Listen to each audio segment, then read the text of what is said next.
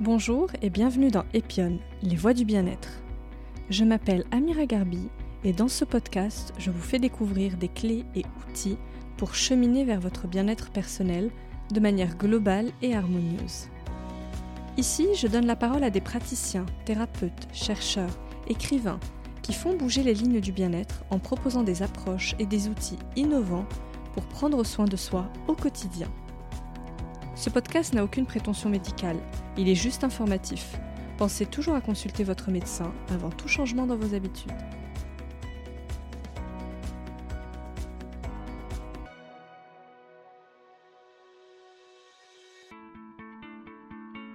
Dans cet épisode, je reçois Émilie Pernet, praticienne en hypnose ericksonienne et sophrologue à Paris dans le 19e arrondissement.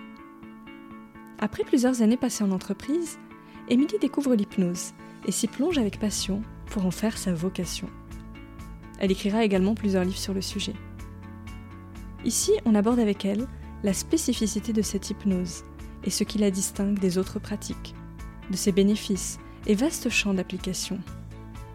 On y parle de l'inconscient individuel, mais également collectif, et des schémas qu'il dessine dans nos vies. Émilie nous explique, avec beaucoup de clarté et de pédagogie, comment l'hypnose permet d'appréhender ces sphères méconnues de nous pour nous libérer de certains mécanismes et retrouver une forme d'autonomie créatrice. Je vous souhaite une très belle écoute.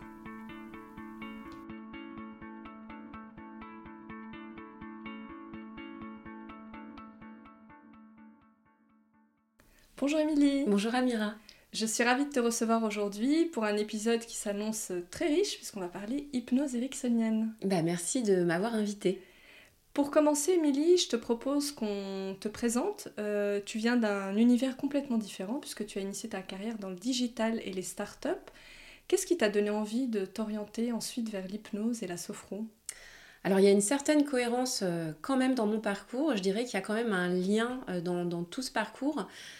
c'est le goût pour l'humain et également le goût pour l'écriture. Car quand j'étais dans, dans des startups, euh, et des grosses euh, sociétés américaines, j'ai toujours travaillé dans l'éditorial.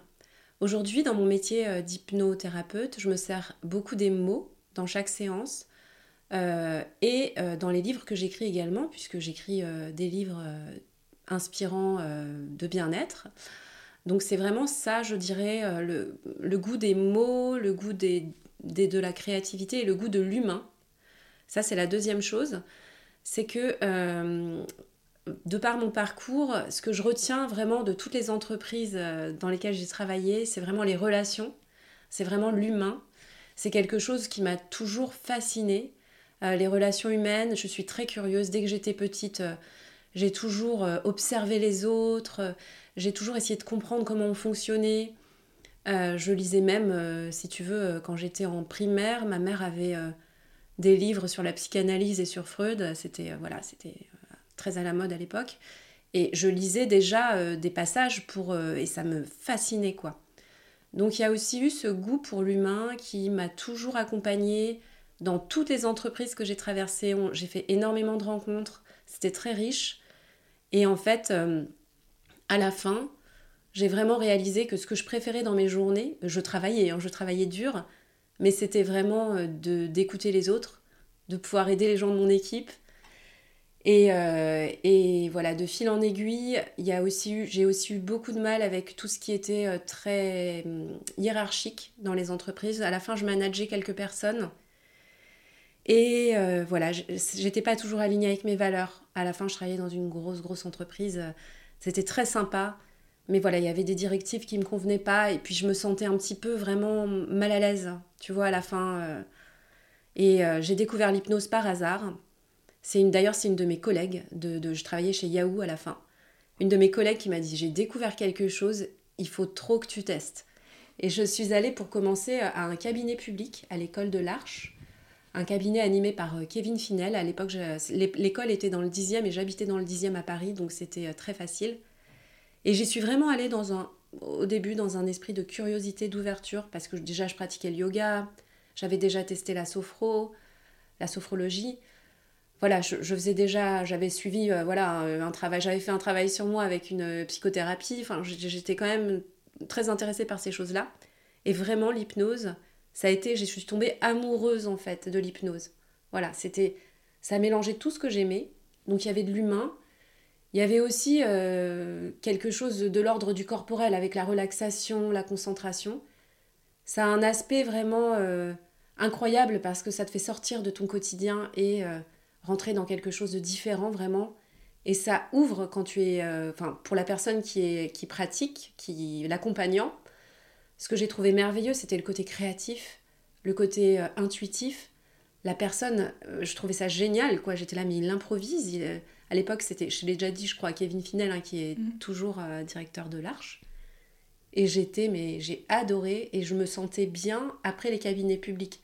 Donc les cabinets publics, c'était, euh, ça existe toujours. D'ailleurs, ils ont, ils sont sur YouTube, je crois, ils sont disponibles sur YouTube, euh, la plupart d'entre eux.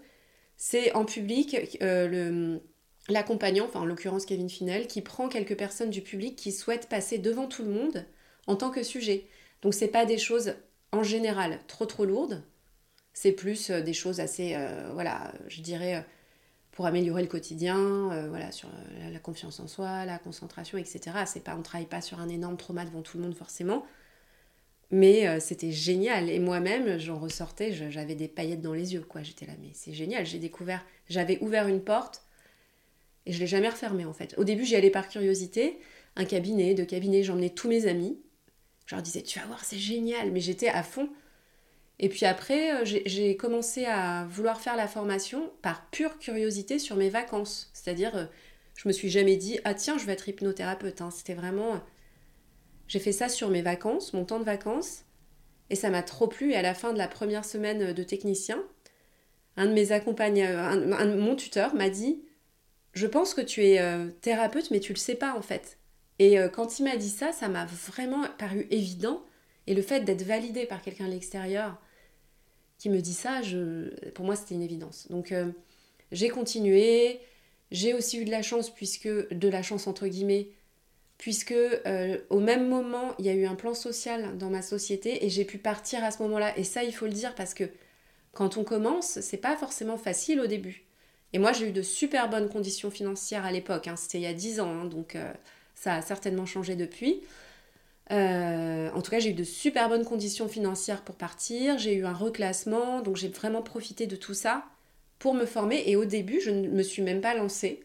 C'est-à-dire qu'au début, je me suis lancée en tant que freelance, car j'avais toujours eu envie d'être freelance dans l'édito. J'avais toujours eu euh, cette envie de monter mon, ma propre structure, en tout cas de plus travailler dans des, dans des entreprises, mais pour des entreprises. C'est quelque chose vraiment que j'avais à cœur. Et j'ai fait ça en priorité, je dirais à 80% au début, puis des séances d'hypnose à côté. Mais au début, j'allais chez les gens, tu vois. J'étais pas, mm. j'avais pas mon cabinet, tout ça. C'était par pure passion, quoi. C'était du bouche à oreille. Et petit à petit, euh, voilà, j'aimais trop ça, donc j'ai continué. J'ai eu la chance de pouvoir m'installer dans un cabinet dans le 14e au début avec euh, une amie qui m'a donné ce bon plan. Euh, et ensuite, j'ai continué les formations. J'ai voilà, c'est ça, c'est le début, et la cohérence, je pense que c'est ça. C'est l'humain, c'est la curiosité, la très grande curiosité, le goût des mots, le goût des métaphores, le goût de, aussi de comprendre les gens et euh, de voir tout de suite. Moi, j'ai l'impression, voilà, après, ça fait un peu comme si je me vantais là, ce que je vais te dire, mais quand je vois quelqu'un, je vois tout de suite tout son potentiel. J'ai l'impression que parfois les gens, ils, ont, ils voient pas ça, mais moi, je, quand j'ai quelqu'un en face de moi, vraiment, je, je suis touchée par la personne et j'ai l'impression que parfois on voit pas soi-même toutes ces qualités, quoi. Tu vois? Donc c'est aussi ce, ce, ce, cette, ce, besoin aussi d'aider de, d'aider les gens et de donner un sens à ma vie. C'est très beau ce que tu dis parce qu'effectivement, on sent que vraiment tu as trouvé ta voie et tu as eu un bel alignement des planètes. Oui, alors là, euh, et en plus, parfois les choses. Euh, Tout à fait. Et en plus, le truc de fou, c'est que je suis tombée enceinte de ma première fille pendant ma formation euh, d'hypnose. Donc en fait, j'ai en plus eu cette grossesse, ce changement de vie de devenir maman. Voilà. et, tout ça, euh, je me suis dit non, en fait, je peux pas continuer, euh, je, je, peux pas en fait mm. continuer dans une, dans, dans, une vie qui me ressemble pas. J'étais aussi appuyée par mon, par mon compagnon hein, qui, qui m'a toujours dit euh, je crois en toi, donc ça c'est cool aussi. Ça c'est important, d'être soutenu. Super, bah merci pour cette belle introduction, euh, Émilie. Maintenant, on va parler de l'hypnose ericksonienne précisément. Alors, déjà, est-ce que tu peux nous définir ce que c'est et comment cette hypnose s'inscrit dans, un écosystème de thérapie et qu'est-ce qui la distingue de toutes ses cousines, notamment la PNL, sophrologie? Alors, je vais essayer de t'expliquer ça de manière claire, mais euh, j'aimerais d'abord dire que c'est mon appréhension des choses, euh, ma carte du monde et que je ne détiens pas forcément la vérité car tout ça, ce sont des techniques assez nouvelles et euh, ça peut paraître aussi un peu flou parfois. Mm. Donc moi, je te donne ma, ma version des choses, ok? Donc l'hypnose ericksonienne, c'est un type d'hypnose qui a été euh, créé par Milton Erickson, qui était un psychiatre, euh, psychologue américain, et qui a développé ce type, ce type-là d'hypnose, qui est une hypnose qui se base sur l'inconscient, qui part du principe que nous avons tout en nous pour atteindre nos objectifs euh, réalistes. Enfin, tu vois, des objectifs, je veux être millionnaire demain, c'est pas un objectif très réaliste, mm. quoique, si on travaille dessus, que je fais une définition d'objectif, on pourrait comprendre, voilà. Mais euh, voilà, ça part du principe que toutes les compétences sont en nous, mais que parfois elles sont endormies, ou elles sont, euh, voilà, elles ont été mises à l'écart, parce que dans notre vie, bah, de par la société, de par la façon dont on a été élevé, de par toutes les constructions qu'on a faites dans notre conscient, dans notre mental, euh, il y a des choses auxquelles on n'a pas accès, auxquelles on peut-être même on ne croit pas, on ne croit plus, ou qu'on a effacé. Euh, l'hypnose ericksonienne permet vraiment d'accéder à tout ça en passant par euh, une phase. Donc, je fais alors la petit retour. L'hypnose en général, c'est un état c'est un état euh, de conscience. On n'est pas dans l'état de conscience du quotidien, on n'est pas non plus dans l'état de sommeil, on est entre les deux, dans un état de conscience modifié. Donc l'hypnose, c'est juste un état. Quand on, voilà, ça peut être utilisé en spectacle, ça peut être utilisé euh, juste comme ça. Euh, là, on l'utilise dans ce cas-là à des fins thérapeutiques. Et ce monsieur, je reviens sur Milton Erickson, a développé euh, ce, type d'hypnose euh, car l'hypnose était vraiment à la base de beaucoup de choses. Hein. L'hypnose existait avant la psychanalyse, par exemple. Freud, avant de, de créer, de s'intéresser à la psychanalyse, faisait de l'hypnose, en fait. C'est pour ça qu'en en fait, on ne le sait pas, mais l'hypnose... Non, c'est vrai, on le sait pas, C'était pas l'hypnose ericksonienne à, cette époque, hein, mais c'était vraiment utilisé de façon très médicale, en psychiatrie également voilà, de façon un petit peu sauvage, hein, parfois, pas, comme aujourd'hui, hein, c'était pas euh, la même chose, mais ça existait, c'est vraiment à la base de beaucoup de choses. Par exemple, dans la sophrologie, tu retrouves toute la partie visualisation, ça fait partie, c'est de l'hypnose en fait. C'est de l'hypnose, euh, sauf qu'il y a tout un protocole qui a été créé, la sophrologie, ça s'inspire vraiment de plusieurs euh, pratiques, le yoga, la relaxation, la méthode Coué, l'hypnose, euh, j'en oublie certainement une, mais euh, la méditation. Euh, voilà, donc ça s'inspire de tout ça. Et toute la partie vraiment visualisation, en fait, c'est de l'hypnose. C'est la technique de l'hypnose. En PNL, la PNL, à la base, enfin, ces deux choses, par exemple, la sophrologie et la PNL, ça date du siècle dernier, hein. ça a été créé dans les années 50-60. Dans la PNL, à la base, il y a de l'hypnose aussi. Tu vois, c'est juste qu'on a créé des techniques beaucoup plus peut-être euh, protocolaire, avec dans l'objectif par exemple de la PNL d'un processus de changement, on a ajouté des choses voilà, pour créer euh, de nouvelles techniques encore plus adaptées. Euh. Finalement, il y a des ponts entre oui, ces techniques. bien sûr. entre la sophrologie, la PNL. Quoi, bien sûr que non. Mm, mm. Entre la sophrologie, la PNL et l'hypnose, il y, a, y a quand même une, une base commune. Après, c'est la construction qui est différente. L'hypnose ericksonienne, euh, moi, je, suis également euh, sophrologue. Euh, il y a des choses vraiment qui se recoupent dans les visualisations. Hein. tu fais l'enfant intérieur en sophro, en hypnose, c'est la même chose. Et alors, entre l'hypnose ericksonienne et l'hypnose dite plus classique? Alors, quand tu me dis l'hypnose dite plus classique, j'entends l'hypnose de base, c'est-à-dire l'hypnose un petit peu plus qui, qui, ordonne, quoi. Tu vois ce que je veux dire? Moi, je ferais plus une différence peut-être entre l'hypnose humaniste et l'hypnose ericksonienne, qui sont un peu les deux courants qu'on peut voir aujourd'hui. Euh, l'hypnose classique, tu vas me dire peut-être la street hypnose ou l'hypnose de spectacle. En fait, dans tous les cas, c'est une technique qui permet à une personne de sortir des considérations de son quotidien et qui va l'emmener vraiment dans un monde plus inconscient.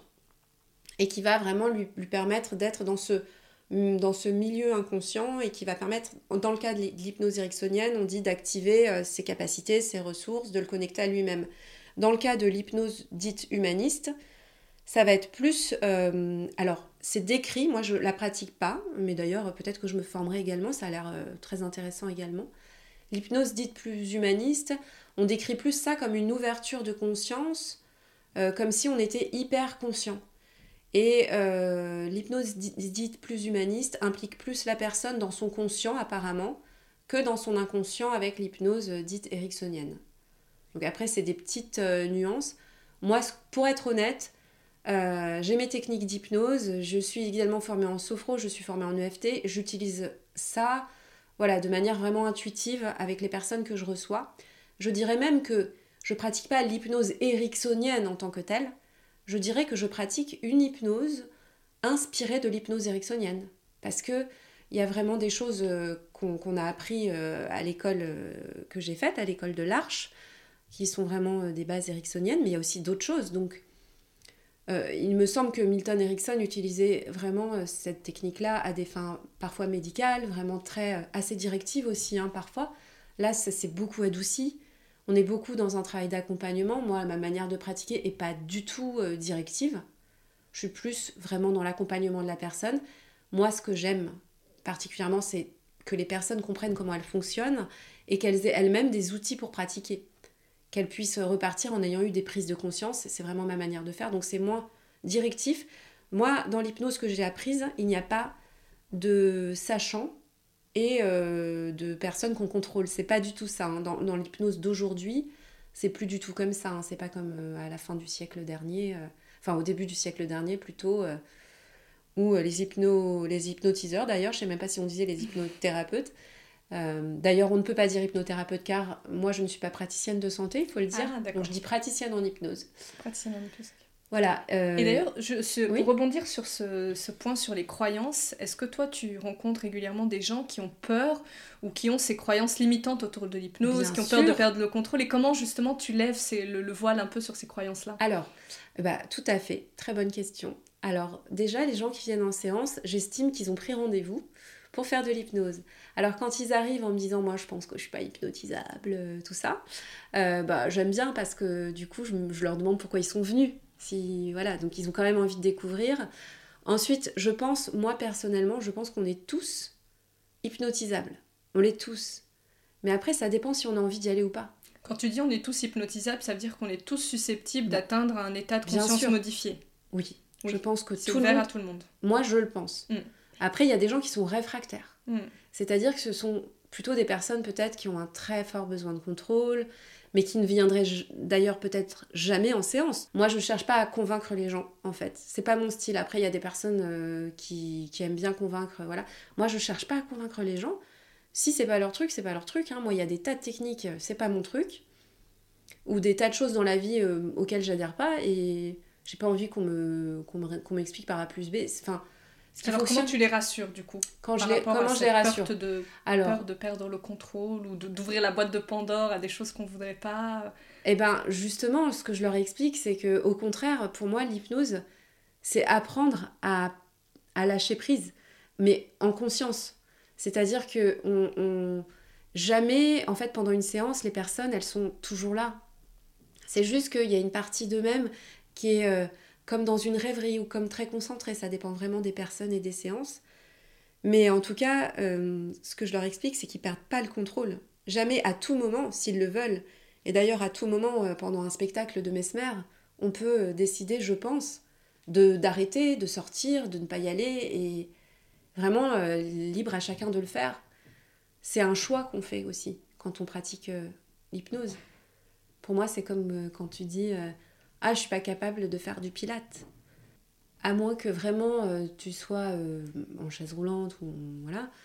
Je pense qu'avec un peu d'entraînement et un peu de volonté tout le monde peut parvenir à, atteindre cet état de conscience modifié.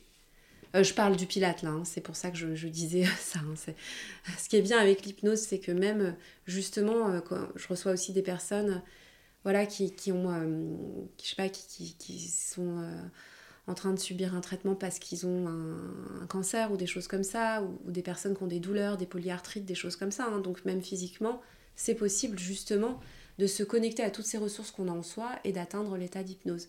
Pour les rassurer, euh, bah je leur dis que en fait aussi euh, dans la journée, ils sont, ils sont souvent dans cet état-là de, conscience modifiée.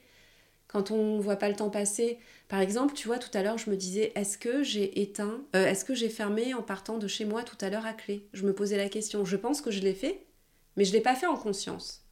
Donc j'étais dans un état de conscience un peu modifié, j'ai fait les choses machinalement puisque je les fais tous les mm. jours. Et tu vois, là, par exemple, je pense que j'étais dans un état un petit peu qu'on pourrait comparer à l'hypnose. J'ai fait mon chemin, je suis arrivée dans le train, je me suis dit, est-ce que j'ai fait ça? Est-ce que j'ai fermé ma porte? Et c'est comme tous les moments dans ton quotidien où tu es absorbé par quelque chose, où tu vois pas le temps passer, où tu prends euh, le train et puis tu rentres dans une rêverie, t'es là mais pas tout à fait, t'es bien. Et tu vois, des fois t'as même envie, t'as pas envie d'en sortir quoi, tellement c'est bon. Bah pour moi c'est ça l'état d'hypnose. Sauf que dans ce cas-là, on y va avec une intention, avec un pratiquant qui, est formé et qui va vous accompagner en fait à aller chercher ce dont vous avez besoin pour atteindre votre objectif. D'ailleurs, euh, il me semble que Erickson faisait aussi ce qu'il appelait l'auto-hypnose, parce qu'il était paralysé. Parfois, il utilisait la, pensée pour euh, se libérer un peu. Est-ce que finalement, on peut tous aussi pratiquer une forme d'auto-hypnose au-delà du thérapeute? Alors, il est l'auto-hypnose, c'est totalement euh, accessible à tous en fait. Hein. C'est pareil. Euh, c'est comme la méditation. Euh, c'est-à-dire que c'est accessible à tous. Il faut être soit formé quand même, ou avoir compris euh, comment ça fonctionne. Parce que, en fait, en hypnose, il y a, vraiment. bon, dans une séance d'hypnose, il y a trois grands moments. Mais dans l'hypnose en, tant que telle, quand on vraiment on rentre, parce qu'on peut avoir l'hypnose conversationnelle aussi. Mais par exemple, l'hypnose, tu as vraiment le moment d'induction, le moment qu'on appelle d'induction quand on est euh, praticien en hypnose, enfin nous on l'appelle comme ça en tout cas dans mon école, c'est ce moment où grâce à l'accompagnement de la voix de l'hypnothérapeute, tu vas entrer dans un état de conscience légèrement modifié. Donc il y a plusieurs techniques. Pour y arriver, il y a vraiment euh, des techniques qu'il faut connaître. Euh, et quand on pratique l'auto-hypnose, c'est important d'avoir quelques techniques d'auto-hypnose. Donc ça va être peut-être se recentrer sur sur son corps, sur sa respiration, sur euh, faire une spirale sensorielle avec tous ses sens. Voilà, vraiment, ça va être de parvenir quand même à créer un certain décalage soi-même entre le quotidien euh, et, enfin, entre le contexte du quotidien et un monde plus intérieur, un monde plus inconscient. Donc ça, ça s'apprend, mais il y a même des... Je pense qu'on peut aussi le faire avec une petite vidéo euh, sur YouTube, tu vois. Mais donc, c'est est-ce que c'est vraiment une question de pratique? Plus tu le fais, plus tu es à l'aise et plus ton cerveau est programmé pour le faire, parce que la méditation, c'est en l'occurrence, c'est ça, c'est beaucoup de pratique. Euh, donc c'est vraiment une sorte d'endurance, en fait. Ouais, c'est comme tout, c'est de la pratique. Plus tu pratiques, plus tu es à l'aise pour, euh, pour pratiquer. Parfois, tu as juste à fermer les yeux et tu es déjà dans un monde Moi, ça m'arrive. je fais quelques respirations abdominales et fou. Je suis déjà détendue. voilà, mais parce que. Voilà, et donc c'est ça. Et après, donc dans la partie, euh, je te disais, il y a deux parties. Donc tu as la partie induction, ça c'est pour rentrer dans l'état euh, voilà, dans l'état de conscience modifié. Et ensuite, pour l'auto-hypnose, si tu as un objectif particulier, tu, tu, voilà, tu, tu, tu dois aussi le nommer, te, te, te demander euh, voilà, si jamais tu décides, tu veux préparer un événement et tu décides de l'imaginer le mieux possible, je sais pas, c'est vraiment préparer un peu ça avant, te demander, bah, je veux me sentir comment, voilà, les images euh, positives liées à cet événement, c'est quoi, comment je peux me préparer au mieux, comment je pourrais me sentir dans mon corps, ma respiration, elle sera comment, tu vois, te préparer un petit peu dans ce cas-là, par exemple, ou dans le cas où euh, on voudrait, je sais pas, être plus détendu, c'est vraiment voilà, accès aussi euh, quand on fait de l'auto-hypnose, si on a un petit objectif, c'est toujours quand même se le remémorer et travailler un tout petit peu dessus pour, euh, pour, voilà, pour être bien euh, avec. Si on revient sur le concept d'inconscient, qui mmh. est quand même au cœur de, de, ta pratique, sur quel levier toi tu t'appuies pour accéder à cet inconscient-là? Alors, on part du principe. Donc ça, c'est vraiment dans l'hypnose que j'ai apprise moi, l'hypnose ericksonienne. À chaque fois, je mets des précautions, hein, mais c'est pour, voilà, pour pas parce qu'il y a l'inconscient, par exemple, freudien et tout, c'est pas du tout la même chose. Là, on parle vraiment. Qu'est-ce qui les distingue du coup? Euh, bah Là, c'est vraiment la partie inconsciente, ce qu'on appelle inconscient euh, en hypnose ericksonienne, c'est vraiment la partie de toi qui gère tous les automatismes. Donc là, tu fais oui avec la tête, les, les auditeurs ne te voient pas, mais tu fais oui avec la tête. Donc il y a une part de toi inconsciente qui gère tout ça. Enfin, sinon tu serais fatigué si tu devais. Mm. Là, tout ce que tu vois dans ton champ de vision, d'ailleurs ce que les auditeurs voient dans leur champ de vision, ils, ils sont pas en train de tout analyser, sinon c'est trop fatigant. Donc il y a une part euh, de nous qu'on peut appeler l'inconscient. On peut l'appeler la tour de contrôle, on peut euh, l'appeler euh, l'intuition, enfin ça- on peut lui donner le nom qu'on veut, mais c'est la part de nous en fait qui n'est pas mentale. On n'a pas à la gérer. Celle qui s'occupe de tous nos automatismes. Celle qui fait que t'as pas à tout gérer, sinon tu serais fatigué euh, d'écouter tout ce que t'entends, tu vois, ou de regarder tout ce que tu vois. Tu n'en finirais pas, tu serais épuisé. Donc c'est cette part plus inconsciente, on appelle ça l'inconscient, qui gère tous les automatismes. Il gère également nos peurs, euh, nos filtres, nos croyances limitantes, tout ça. Euh, tout ce qui nous construit en fait. Et c'est ça qu'on appelle l'inconscient. C'est tout ce qu'on ne voit pas. Donc c'est pas que des émotions qui seraient refoulées Non, à la pas du tout. euh, oui, oui. Non, non, Pas du tout. de choses refoulées, ouais. Non, non. Pas du tout. Enfin, en tout cas, c'est pas comme ça que moi je l'entends. hein. C'est euh, c'est vraiment, euh, par exemple, on va rester très très euh, léger et concret. T- Tous les jours, en ce moment, je mange un Mars bar glacé à 21h quand j'ai couché mes enfants. Pourquoi en fait Tous les jours, j'ai cette habitude-là? Et en fait, maintenant, je le fais même sans réfléchir. Il y a un moment, l'été va s'arrêter et je vais arrêter d'avoir cette habitude parce que j'aurais plus envie. Mais il y a un moment où je vais désapprendre cette habitude Mm. parce que là, elle est ancrée en moi. Tu vois, et c'est juste un comportement en fait, Mm. pas plus. Et qu'est-ce que ça Après, ça m'apporte quelque chose. Donc là, moi, mon accompagnement, euh, il est toujours basé sur t'as les symptômes, les comportements. Moi, je vais toujours fouiller. Pourquoi la personne fait ça? Qu'est-ce que ça lui apporte? Elle a besoin de quoi? Mm. Qu'est-ce qu'elle vient combler en faisant ça? Est-ce que si on arrête ça, ça ira? Est-ce qu'elle ira pas faire autre chose? Ou est-ce qu'elle sera pas un petit peu déprimée? Donc, moi, j'aime bien vraiment travailler sur tous les niveaux, pas que sur le symptôme. Et euh, c'est vrai qu'il y a des personnes qui peuvent dire que l'hypnose travaille que sur les symptômes. Euh, ça dépend, en fait, je pense, des manières de travailler et des, personnes qui accompagnent. Euh, c'est les leviers, eh ben, c'est l'induction. Donc, ça va vraiment être un travail de sortir du mental pour rentrer dans le corps, pour rentrer dans quelque chose de différent, pour euh, vraiment perdre euh, cette conscience euh, du mental qui tourne sans arrêt. Et ça va être petit à petit, par, une technique bien particulière, faire rentrer la personne dans un état proche du sommeil, qui ne sera pas du sommeil, hein, parce que la personne sera toujours là d'une certaine manière. Souvent les personnes me disent Ah, je suis là, mais j'étais là, mais c'est comme si j'étais pas là. Mais j'étais là, hein, j'étais là, mais j'étais pas là. C'est très bizarre. Après, les outils euh, de- de- d'un bon praticien en hypnose, c'est sa voix. Ah, Il y a des techniques très particulières pour arriver à ce niveau d'attention. Euh, c'est euh, le scan corporel, euh, des spirales sensorielles, contraction des contractions, rupture de pattern. Voilà, là, c'est voilà, un vocabulaire peut-être propre à, à ces techniques-là. Il y a vraiment beaucoup, beaucoup de choses euh, très, très techniques, très pratiques. Euh, sa voix, sa manière de d'inviter le silence, euh, de faire comprendre à la personne euh, que en fait il y a autre chose que son conscient et son que sa conscience et son mental. C'est euh, moi j'aime bien par exemple faire voyager les personnes dans l'espace autour d'elles-mêmes, les faire s'imaginer se voir de loin. J'adore faire ça toujours en, induction. Voilà donc c'est des techniques vraiment très très techniques. Ça va être vraiment créer des ruptures qui vont faire que la personne va sortir des considérations de son quotidien. Après, euh, c'est les secrets des, des praticiens en hypnose, je peux pas tout dire. Non, je rigole. non, non, mais c'est des techniques très très précises. Ouais, euh, Et Non, après, au, fur et à mesure où on pratique, euh, moi je fais ça depuis pratiquement 10 ans maintenant, c'est vrai qu'on y va au feeling. Mm. Voilà, tu peux, tu peux vraiment faire des choses différentes. Tu peux faire des, créer une, une, je sais pas, une, une, une boule de d'énergie dans les mains et la faire euh, rentrer dans les bras, enfin des trucs, euh, tu vois, tu, tu c'est ce qu'ils font par exemple en, pour créer des anesthésies euh, des mains ou des choses comme ça, c'est vraiment travailler sur les sensations. Tu peux travailler plus sur les comment les émotions, les sensations de la peau. Voilà, après c'est c'est je sais pas comment expliquer, c'est la potion magique quoi. Oui, puis ça dépend peut-être de chacun. Et Ah, des je pense que ça dépend. chacun. Oui, tout à fait. Mm. Au début, dans ma pratique, j'étais très très protocolaire. Euh, J'étais là, je vais faire une association, dissociation, puis une spirale sensorielle, et puis je finirai sur. Mais en fait, non. Maintenant, je m'écoute et euh, j'y vais vraiment au feeling. Parfois, je fais des jeux avec les mains, parfois pas. Enfin, c'est. Voilà.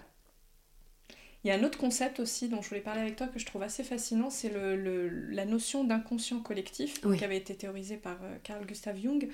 Euh, quelle est sa différence avec l'inconscient plus personnel et quelle place cet inconscient collectif Déjà, est-ce qu'il a sa place dans ta pratique et comment toi tu l'approches? Alors, je pense que. Alors, ça, c'est une question euh, digne du bac philo. Merci Amira de me la poser. je t'en prie. Donc je pense euh, que bien sûr l'inconscient collectif a sa place dans toutes nos pratiques en tant qu'accompagnant puisque il est là, il structure les pensées de tout le monde, déjà de nous, euh, de, des personnes qui viennent nous voir, de la société, du monde. tu vois, et, particulièrement aujourd'hui, je pense qu'en tant que praticien, praticienne, moi j'estime en tout cas que j'ai une mission aussi de sensibiliser les gens, euh, de, les, de les réveiller je dis pas que, moi-même je suis réveillée, hein, je dis juste que parfois on a l'impression que euh, on sait les choses parce que c'est comme ça, mais c'est ce que ma fille me disait ce week-end et j'ai adoré. On allait au zoo, enfin un grand zoo, hein, d'ailleurs que je conseille en Normandie, le Cerza, très bon zoo. C'est plus une réserve qu'un zoo. Et elle me dit, euh, tu sais maman, en fait c'est drôle parce qu'on croit qu'on est des humains parce qu'en fait on a décidé qu'on l'était. Mais est-ce que tu crois que les animaux, ils se disent Ah, eux, ils sont plus évolués que nous, c'est des humains Ou est-ce qu'ils nous voient aussi comme des animaux, tout simplement, et, que chacun, chaque race animale, voit, a l'impression d'être dans sa vie? Genre de questionnement qui fait que, euh, ouais, notre réalité, euh, enfin voilà, quand on commence à y penser, qu'est-ce que c'est? Euh, Qu'est-ce qu'on nous a appris? Et, et pourquoi pas commencer à déconstruire aussi certaines croyances?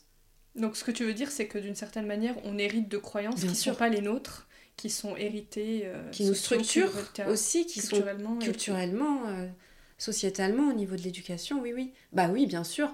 Euh, la plupart des gens, dont moi, pensent que il faut que le travail ce soit dur. Hmm. Enfin, moi encore aujourd'hui, j'ai parfois, je me dis oh là là, je travaille pas assez dur, faut souffrir. Pourquoi Enfin, qui nous a appris ça? Par exemple, à l'école, il faut. Ah, enfin, là, c'est de. Ça, ça s'assouplit, hein, bien sûr, ça évolue avec le temps, mais à moi, quand j'étais petite, il fallait euh, écouter, euh, bien convenir, quoi, rentrer dans la case.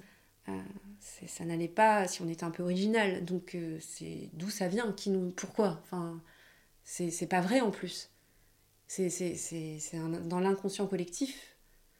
Enfin, il y a tellement de choses aujourd'hui qu'on pourrait questionner et qui sont questionnées, mais je pense que chaque personne vient avec son inconscient personnel, son histoire, mais aussi l'inconscient, enfin sa part, sa participation, parce qu'on participe tous à cet inconscient collectif, mais également euh, les archétypes, l'histoire, ce qu'on nous a appris. Si on commence à réfléchir, euh, euh, est-ce que tout ça est vrai? C'est très très large, mais je pense qu'il est juste important de redonner à chaque individu aussi ses clés, les clés de, sa responsabilité et de, sa propre euh, pensée. Et peut-être de créer euh, de nouvelles manières euh, d'exister et de penser. ça se fait petit à petit, j'ai l'impression. Alors c'est peut-être parce que je suis dans ce métier-là depuis 10 ans, mais j'ai l'impression que de plus en plus de personnes ont conscience de ça, s'intéresse à de nouvelles manières de fonctionner, euh, se rendre compte qu'il y a des alternatives à tout ce qu'on à la consommation, euh, voilà, à des choses euh, un petit peu différentes qui n'existaient pas forcément autant il y a quelques années, il y a quelques dizaines d'années. Voilà, je trouve ça intéressant. Est-ce que ça nous amène une forme de liberté finalement? Je ne saurais pas te répondre là-dessus. Est-ce que ça nous enferme pas aussi mm. Et la question, Amira Je ne sais pas. La liberté, euh, euh, chacun a sa propre. D'ailleurs, je pourrais te demander qu'est-ce que c'est la liberté pour toi? Tu vois, parce que chacun a sa propre image de la liberté. Je dirais de l'autonomie plus. Je dirais, j'emploierais plus le mot autonomie. Après, on en fait ce qu'on veut. On a les clés de la voiture, on en fait ce qu'on veut. Mais liberté, euh, la liberté, euh, aujourd'hui, je vois aussi beaucoup de personnes, sans vouloir euh, voilà, critiquer ce système, mais qui sont victimes de cet idéal de il faut aller bien, il faut toutes ces injonctions qui sont épuisantes. Enfin, tu vois, il y a aussi ça. c'est Oui, ça peut faire l'effet inverse. Ça peut faire l'effet injonction, l'effet inverse. Genre, il faut être heureux, il faut faire de la sophro, de l'hypnose. Enfin, mm. voilà, je, je pense que chacun doit justement avoir son autonomie et choisir ce qui lui convient ou pas. Donc, euh, et comprendre les bonnes motivations. Comprendre les mm. bonnes motivations. Si on en revient maintenant à l'hypnose ericksonienne, en tout cas celle que tu pratiques toi, euh, quels sont les grands champs d'application que toi tu vois? Pourquoi les gens euh, viennent te voir? Quelles sont les, typologies de problématiques que, tu travailles avec eux? Alors, moi, j'ai en fait chaque praticien a un peu ses spécificités.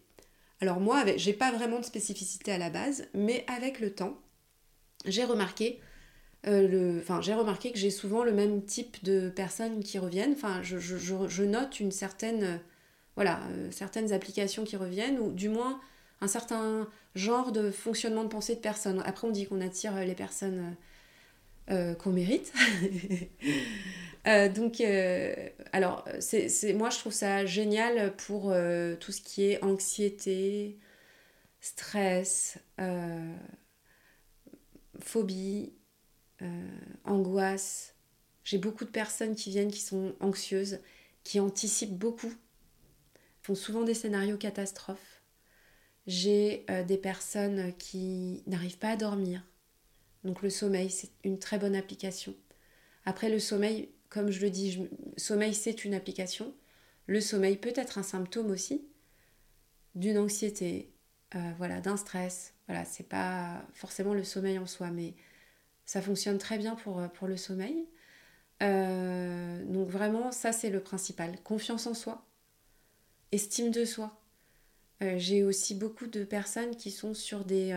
tu sais, qui passent des caps, des caps de vie, qui se réorientent, qui, qui, qui quittent quelqu'un et voilà, qui ont besoin d'être accompagnés pour cette période. Qui...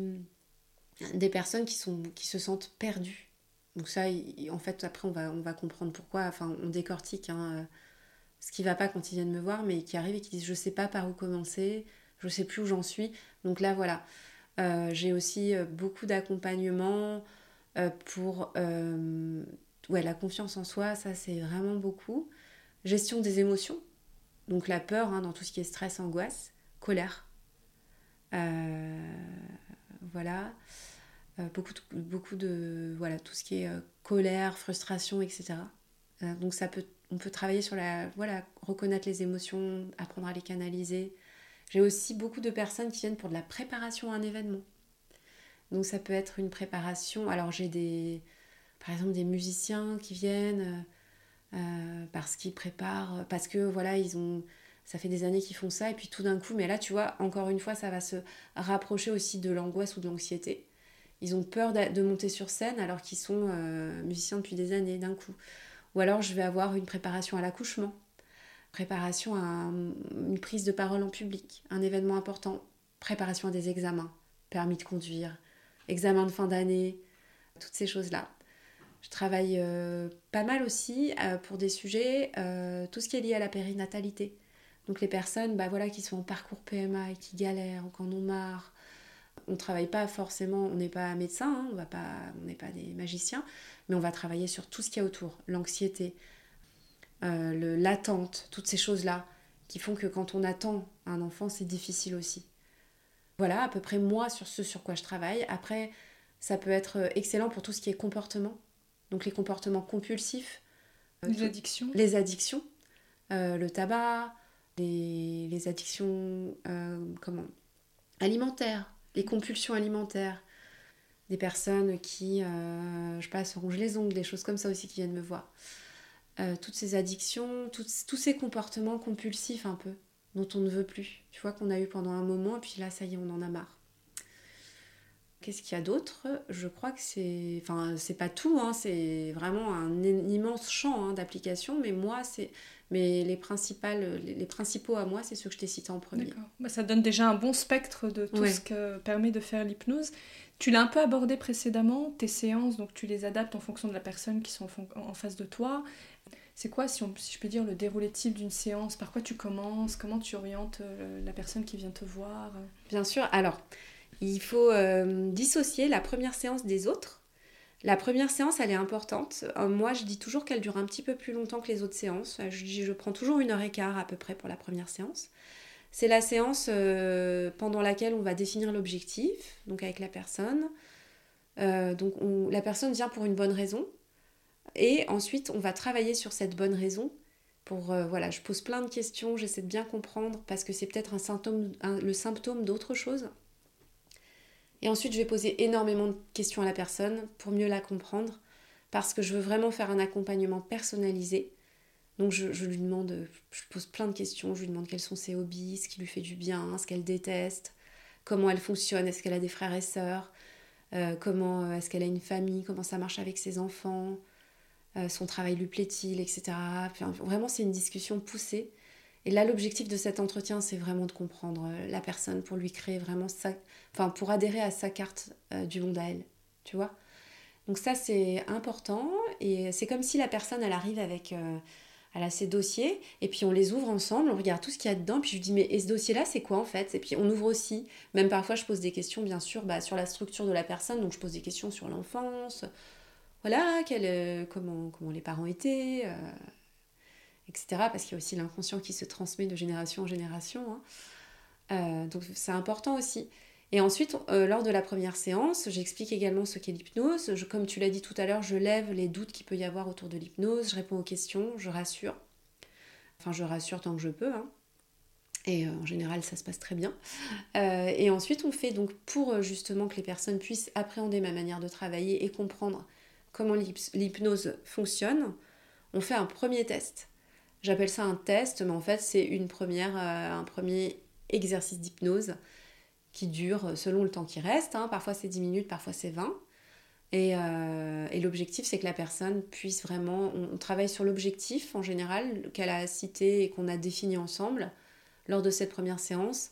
On va commencer par... Euh, en fait, mon objectif avec cette première séance, c'est aussi que la personne reparte avec la tête claire par rapport à son objectif et à elle-même et à ses besoins.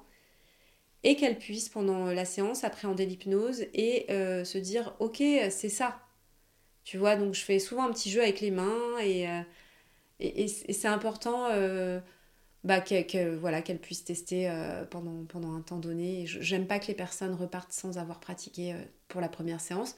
En général, c'est très rare. Et si c'est arrivé, c'est vraiment que la personne avait vraiment beaucoup besoin de parler. On s'était mis d'accord pour s'arrêter là parce que au niveau du temps, c'était plus possible. Et ensuite, les autres séances, bah, à chaque fois, donc l'objectif est défini on remet l'objectif dans le, contexte, comment ça va depuis la dernière séance? Toujours, on travaille avec l'objectif, hein, on l'oublie jamais. Est-ce qu'il y a des choses qui ont changé? Est-ce que l'objectif a changé? Est-ce qu'il y a des choses qui ont été modifiées? Donc, par voilà, je pose des questions, un petit entretien, et je continue. Et là, ensuite, c'est, euh, on, travaille, euh, voilà, séance d'hypnose. Donc, l'hypnose, il y a une partie plus induction, euh, puis euh, la métaphore en général, euh, qui est l'autre partie de, l'hypnose où on va travailler. Donc avec l'inconscient, à l'aide d'images, de métaphores, de sensations, avec l'inconscient de la personne. Et moi j'enregistre toujours ce moment-là. Sauf si on travaille sur un gros trauma ou quelque chose de compliqué que la personne n'aura pas d'intérêt à réécouter. En tout cas, j'enregistre avec mon iPhone tout simplement. Et puis j'envoie à la personne pour qu'elle puisse réécouter en fait la séance chez elle. Et, euh, et voilà. Et après les séances, comment on consolide les acquis dans la durée? Alors déjà, il faut que ce soit euh, important que pendant la séance, il y ait des prises de conscience. Donc euh, ça, c'est comme des déclics, tu vois. C'est comme casser un mur. Il n'y a pas besoin de le... Enfin, il va pas... enfin, il est cassé, c'est bon. Enfin, on voit à travers maintenant. Il n'y a plus besoin de reconstruire. Enfin, moi, je pense. Il brouillard. voilà, il n'y a plus de brouillard. C'est vraiment important qu'il y ait ce, ce, côté euh, profond pour moi pendant les séances. Pas que du superficiel. Euh, voilà, donc c'est vraiment important. Ensuite, les personnes peuvent réécouter euh, les audios, peuvent faire de, de eux-mêmes des séances d'auto-hypnose si elles le souhaitent. moi, je dis toujours aux personnes, il n'y a pas grand-chose à faire. Hein, c'est ça qui est pas mal aussi avec l'hypnose c'est si des images ou des, ou des mots ou des phrases leur ont parlé, euh, c'est important que leur inconscient euh, les attrape, se les, approprie et leur euh, ressorte, tu vois, à travers des rêves, à travers des, pensées, etc. Donc, normalement, il n'y a, a, pas grand-chose à faire. Après, il arrive que je donne des prescriptions de tâches aussi aux personnes.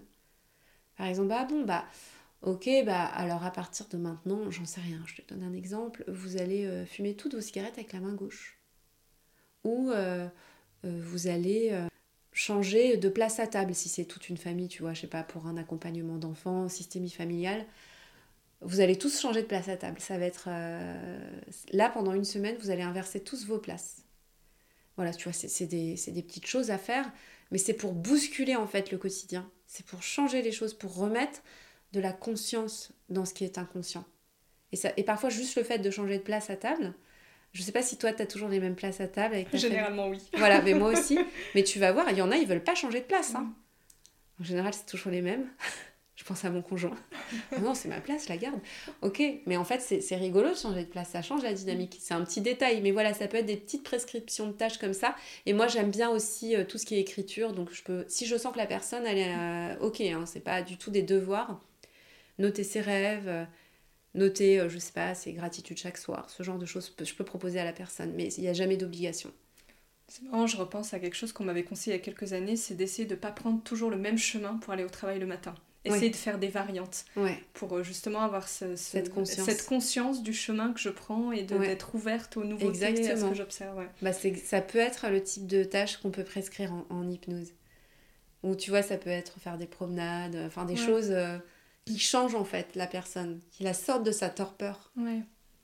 Alors Émilie, pour finir cette, euh, cet entretien très riche, euh, j'aimerais qu'on parle de tes programmes. Alors tu as fait beaucoup de ah choses, tu as écrit des livres, mais tu construis aussi des programmes, et il y en a notamment un, euh, je ne sais pas si tu veux nous en parler, le, le 21 jours de sérénité que tu es en train de construire ou qui est peut-être Il est déjà, celui-là, il est déjà en ligne, il est, il est sur mon site. Bah, c'est un programme que j'ai construit où justement il y a des audios d'hypnose euh, et des petites vidéos de sophrologie. Euh, l'objectif, c'est euh, que, que, les personnes qui adhèrent à ce programme, elles aient des, justement des petites techniques. Après, je mets 21 jours, mais c'est pas 21 jours consécutifs, il n'y a pas de pression avec moi, il n'y en a jamais, je crois. C'est vraiment des techniques d'hypnose, il y a des audios, il y a des vidéos, de, des petites techniques de sophro aussi pour remettre justement un petit peu de bien-être, de conscience, d'attention à soi dans son quotidien. Et ces techniques sont téléchargeables, euh, la personne peut se les approprier, les écouter euh, même, euh, tu vois, dans les transports ou des choses comme ça. Et, et vraiment, c'est un petit peu quelque chose que je propose aussi aux personnes qui viennent me voir en séance, dans un esprit de continuation, des séances d'approfondissement. voilà, je trouve que c'est bien, c'est accessible. Et je l'ai vraiment créé dans le but que ça corresponde à, tout le monde. Quoi. Donc, euh, et je travaille sur un autre programme actuellement. Donc euh, quand on écoutera ce podcast, il sera certainement sorti, qui sera un plus petit programme euh, basé sur le mental pour apprendre à, à, ralentir les pensées pour les, le mental hyperactif. Bah, hâte de découvrir ce programme. Bah merci. Je vais finir sur une note littéraire, on va dire. On pourrait encore te poser plein de questions hein, sur l'hypnose, c'est un vaste, un vaste sujet. Mais pour euh, les auditeurs et les auditrices qui auraient envie d'aller plus loin, est-ce que tu aurais un livre à conseiller pour approfondir ses connaissances? Alors, euh, j'hésite parce que, en fait, euh, j'ai pas vraiment de livre à proprement parler sur l'hypnose assez généraliste à proposer. En tout cas, j'en ai pas encore découvert. Euh, tu sais, très, très, qui pourrait être très grand public. D'ailleurs, peut-être un livre à écrire pour moi. Je sens un truc là. Une bonne idée. Euh, parce qu'il s'adresse souvent aux professionnels en fait. Les livres que. Voilà, c'est souvent des livres qui s'adressent déjà aux professionnels. Moi, alors, comme vraiment, euh, je pense que plein de gens connaissent, hein, mais c'est vraiment la base, je trouve.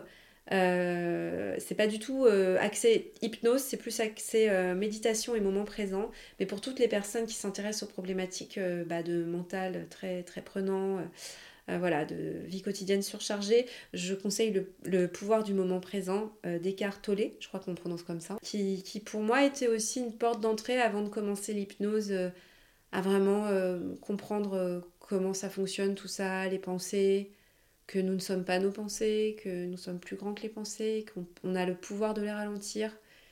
Voilà, ne pas être euh, esclave de, son mental. Donc le pouvoir du moment présent, ça c'est vraiment la base, hein. c'est accessible à tous. Une super lecture vraiment. Ensuite, j'aime beaucoup ce livre de Richard Bandler, qui donc est un des fondateurs de la PNL, Un cerveau pour changer, qui, est très intéressant aussi, un petit peu plus euh, euh, explicite. C'est un neuroscientifique, donc il est vraiment sur plus sur tout ce qui est neurones. Et en fait, je t'en présente trois, désolée, je suis un peu, je suis très très, je parle. Ça laisse pas le choix. Et après, alors pour ceux qui pratiquent déjà l'hypnose, moi j'adore L'homme de février euh, de Milton Erickson. Euh, où en fait il décrit euh, toute une séance. En fait, c'est très dur à lire. Hein. À chaque fois que je le lisais, je m'endormais. Parce que rien que de lire du Milton Erickson, ça, ça m'hypnotise. Donc je, je vraiment, il faut le lire.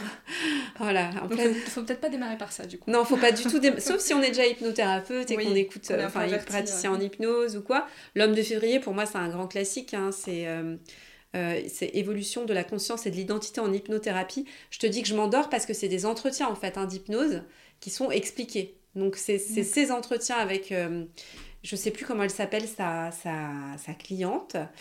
En tout cas, c'est tous les entretiens avec elle et c'est toutes ces séances. Donc c'est très précieux et c'est commenté. Donc euh, c'est-à-dire que tu t'endors, mais pas parce que c'est casse-pied à lire ou ennuyeux, euh, c'est parce qu'en fait, tu es hypnotisé quoi. Bon, c'est que ça fonctionne bien du coup. Super, bah, je remettrai le lien de ces, euh, de ces livres dans la description. Merci beaucoup, Émilie. C'était très riche, très intéressant et j'étais ravie de passer bah, J'espère que j'ai pas été trop, trop bavarde. En tout cas, merci, euh, Mira, pour euh, cette invitation. J'étais ravie aussi. Avec plaisir. Au revoir, Émilie. Au revoir. Si vous avez aimé cette conversation, je vous invite à noter le podcast 5 étoiles sur Apple Podcast ou sur votre plateforme d'écoute préférée et à vous abonner pour rester informé des prochains épisodes. Vous pouvez également suivre notre actualité sur le compte Instagram Epion Podcast. Je vous dis à très vite pour de nouveaux échanges inspirants.